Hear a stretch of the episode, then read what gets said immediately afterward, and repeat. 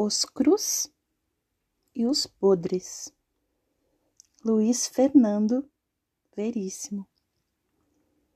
Gourmet amigo meu, que acabo de inventar, chegou a um ponto de fastio com a vida e a comida.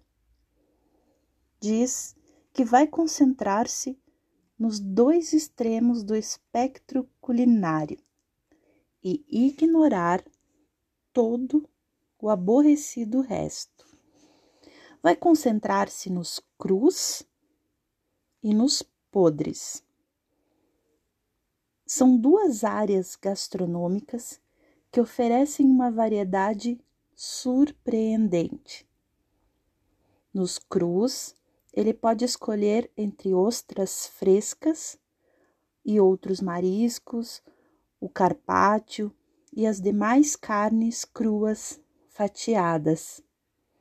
A carne crua picada, que os franceses chamam de tartare, e os alemães, claro, de um nome muito maior, os peixes crus dos japoneses e todos os vegetais e legumes que podem ser comidos in natura depois de um banho para tirar os agrotóxicos. Mas são os podres que o fascinam. Ele acha que a podridão é a maneira de a comida escapar do arbítrio do cozinheiro e encontrar seu próprio ponto de consumo. É quando a comida se come. O charque ou a carne de sol não é apenas carne podre, é a carne como ela mesma se pretendia, antes de ter seu processo de maturação rudemente interrompido por algum assador afoito. O peixe, a escabeche, é o peixe que saiu da água, passou incólume pela civilização e voltou à natureza.